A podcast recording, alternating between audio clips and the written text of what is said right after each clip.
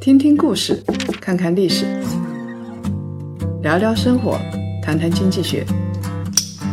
欢迎大家收听《谈谈》，大家好，我是叶檀。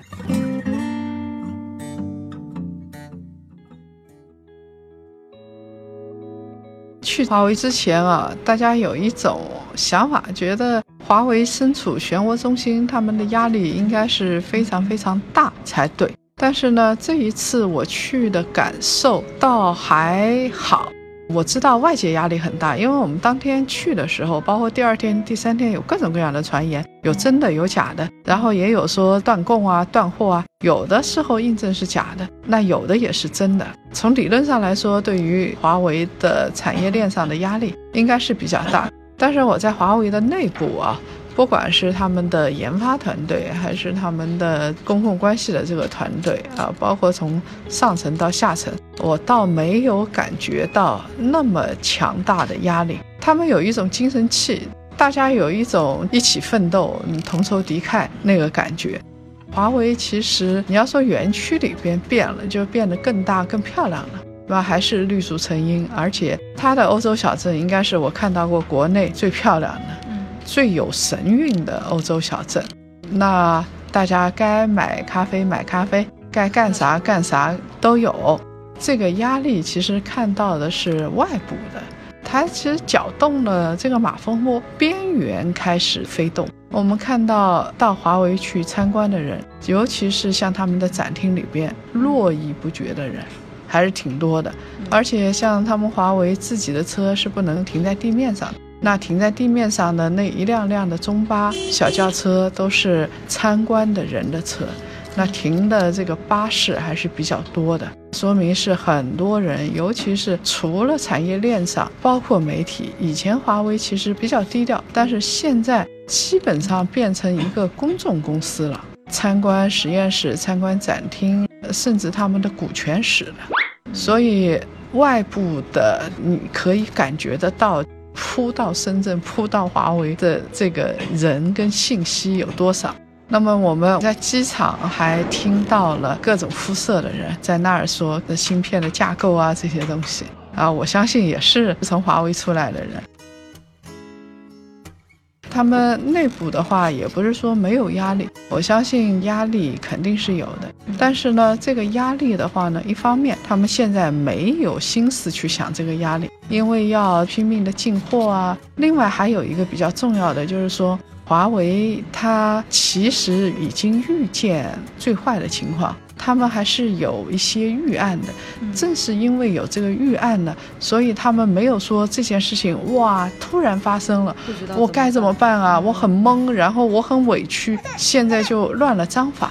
这一点感觉倒是没有，但是我也相信有一点，他们有一流的团队嘛，也在分析，万一情况再继续恶化，到底该怎么应对是比较合适的。你比如说，现在特朗普在日本啊，在韩国啊，甚至我相信给台湾地区的那些芯片制造厂都会施加非常巨大的压力，甚至给五 G 的芯片的国际组织，就是你能想象到的所有的重要的关口，这真的跟打仗一样，他们所有的关口，他都在施加压力，都在进行进攻。那现在就来看华为能不能守得住。华为原来是有预案的，那么现在面临着这么严峻的形势，他们的预案会不会调，会不会守得住？我相信他们这个预案有可能也会增加一些防守能力，甚至增加一些进攻能力。那这一次呢，您也是去参观了华为很多的这个实验室吗？我们很多的檀香都非常好奇，就是您去这个实验室看到的，跟您了解到的，华为有真的很强很强的实力吗？确实，我觉得几个实力是不容置疑的。第一个呢，它在五 G 研发方面的实力。我们知道华为是做硬件出身的嘛，我们去了它的光电的实验室，具体的我就不多说了。这个实验室从具体的原先的硬件是不是能够保持优势？这个毫无疑问，确实是能够保持优势的。而且大家去看这个任总接受面对面的访谈里边也说到，会有两三年的优势。这个东西不是瞎说，我想他都是进行了一定的计算之后再来说这些事情的。不光是华为在计算，包括华为的供应商也在计算。美国提出来的是，美国的技术如果占百分之二十五，美国就有权利对这个供应商施加压力，他就必须要停止。那现在各家供应商都在计算，我用了美国的技术有没有到百分之二十五？对，有没有到百分之二十五？到了百分之二十五的话，那我怎么办？另外一个呢，我们知道海思芯片的设计，虽然很多人当时老是嘲讽华为的海思芯片，但是你想想看，再烂它也得做。没有那个时候七八年前的那种奋进，那它的芯片设计是不可能出来的。而且现在也算是比较领先了。在接下来非常重要的数字时代，它那个研发团队对于云啊、大数据的运算啊，就以前集中在硬件，硬件这一块优势会发挥，软件这一块优势也会发挥。那么我们还去看了二零一二年当时成立的方舟实验室。我们知道当时任正非提出了一个议题，就是面临最极端的情况下，华为还能不能活下去？所以这个实验室的名字才叫方舟。它要有这么一艘诺亚方舟，把华为平平稳稳的它的核心的这一部分能够保留下来、存活下来，并且是发扬壮大。当然，我相信他们内部也已经做好了最坏的准备跟打算，这一点他们心里应该是有数的。那这一次去了方舟实验室，我们看到的是数据的运算、大数据的应用。我去之前我也不知道，其实他们在自动驾驶、无人驾驶这一块的应用。包括跟国际上的合作是蛮广泛的，就无人驾驶这一块就在上海。去年年底的时候，他们的无人驾驶车已经正式上路了。边上当然做了一个安全员，我看到了整个的操作，方向盘什么的，包括路上怎么开的、怎么运算的、怎么进它的地下车库的泊车，全都是全自动的，而且就是在上海进行的实验，还算是蛮成功的。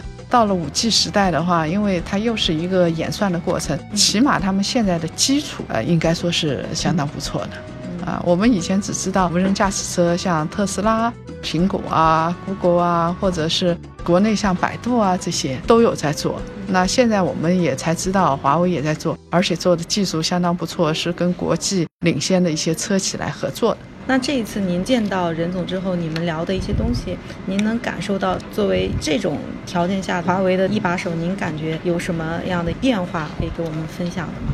我们总觉得他应该有变化，巨大的压力，是个人就不太顶得住，而且又牵涉到自己的家人。对。但是奇怪的是，他真没什么变化。任总这个人是一个。你看到他在外面接受采访的时候怎么说？你推测他的性格怎么样的？你觉得他是一个很坚定的人，很开放的人？他其实也是一个稍微儿女情长一点的人。像你对他做的这些预测，其实你见到他也是这样子的。我们那天也是聊天嘛，基本上他前一天接受那么多媒体采访，包括接受外媒，不管是美国的、英国的、日本的这些媒体采访说的那些话，他不会有太大的变化的。这个人他很透明，性格也看得出来，就他是一个表里比较相符的人。嗯，他要不高兴了就不高兴，不想说就不想说。很多人在问一个问题，说他在华为占的股权又不多啊，百分之一左右嘛。我们现在提到华为，就提到任正非，他还能够保持这样的决断力、定力，以及保持这样的地位，你看了就知道了。他这个人，我认为就是一个华为的文化图腾跟精神象征。很有意思，我这次华为的司机啊送我们去机场的时候，我就跟张师傅聊天，我说张师傅你有没有股权啊？他说有。那我说你这个信任老板吗？他说信任。那我觉得他没有必要说谎。我说为什么信任啊？他说他说到的真能做到。哎，以前他这个拿着锅铲出来说我们二十年后要建成全球最好的企业的时候，没人会相信他，肯定很怀疑。但是呢，他说五年之后要怎么样，十年之后要怎么样，二十年之后要怎么样，确实实现了。所以他们内部的员工对他有一种崇拜。心里有什么问题，或者是有什么动荡？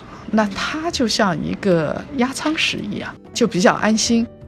然后还有一个呢，就是除了他以前大家认为他是吹牛的东西都实现了之外，他还有一个像这个张师傅就跟我说，他说我们老板最好的一件事情就是分享。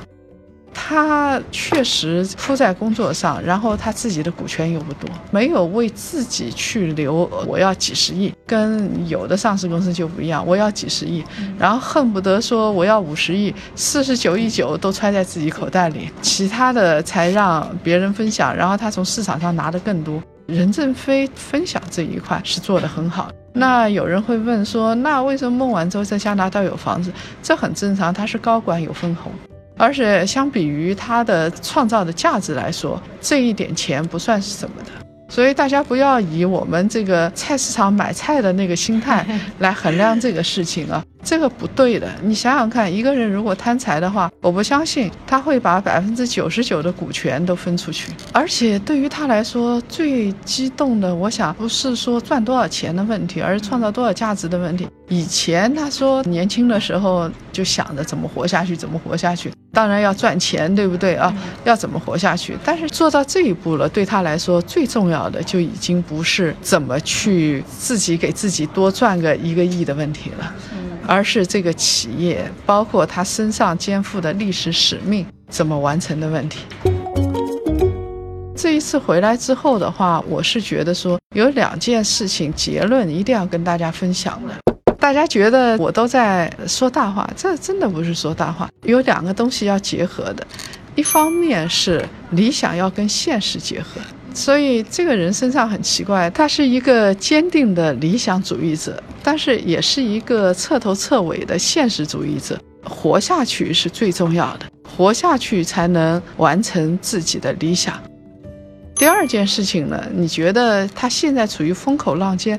他应该有很多的怨言，但是没有抱怨的人是没有前途的。这是以前我们跟大家说过。所以，即使是现在受到了很大的压力，我们的开放还是不能动摇的。所以，你看到这个华为的工程师来自于各个国家，尤其是你看他上次说的法国的工程师，把他五 G 的有一个核心的难题给解决掉了。而且他也说到，俄罗斯的工程师也出了很大的力。所以在这种时候，我为什么我最近说像深圳这些城市能够放开人才引进，然后把这些地方，管它是拉美的还是东欧的，把这些人才都引进过来，那才能为我所用啊。